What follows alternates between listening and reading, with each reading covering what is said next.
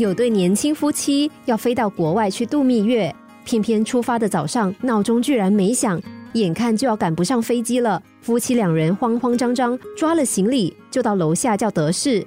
等了老半天，却连一辆车都没有，让他们急得像热锅上的蚂蚁。好不容易一辆德士缓缓驶来，他们连忙招手，才发现车子里已经坐了一个老人。不过幸运的是，德士在他们面前停了下来。那个老人显然是要准备下车了，可是老人的动作却非常缓慢。他坐在车里，缓缓的在口袋里摸了老半天，掏出一张皱巴巴的钞票递给司机。找钱的时候，老人还跟司机寒暄了两句。接着，他徐徐的下车，慢慢的从后车厢中拿出行李。夫妻俩在旁边看着，一切都快急死了。最后，老人还微笑的看了两夫妻一眼，祝他们有美好的一天。但夫妻俩哪有心情跟老人寒暄呐？他们草草对老人点了点头，气急败坏的跳上德士，心中难免还骂上老人两句。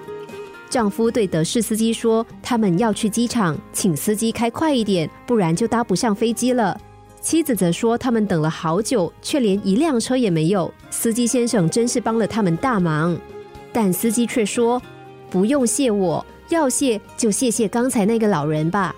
他本来还要再坐两个路口。”可是他看你们带着大包小包在路边，心想你们一定是要去旅行，所以才提前下车，好让你们搭车的。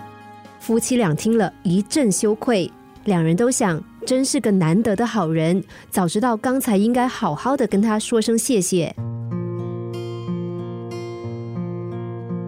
有时候，当我们的生活遭遇到不顺遂，以为某个人是在妨碍我们、害我们，但事实往往并非如此。往往要等到事过境迁，我们才会发现，当时以为的仇人，实际上却是我们的贵人。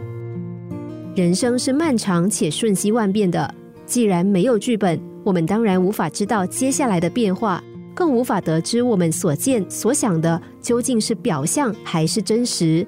这一刻阻碍你的人，也可能在下一刻帮助你，甚至改变你的人生。既然如此，我们何不以更宽宏、长远的眼光看待身边的每一个人呢？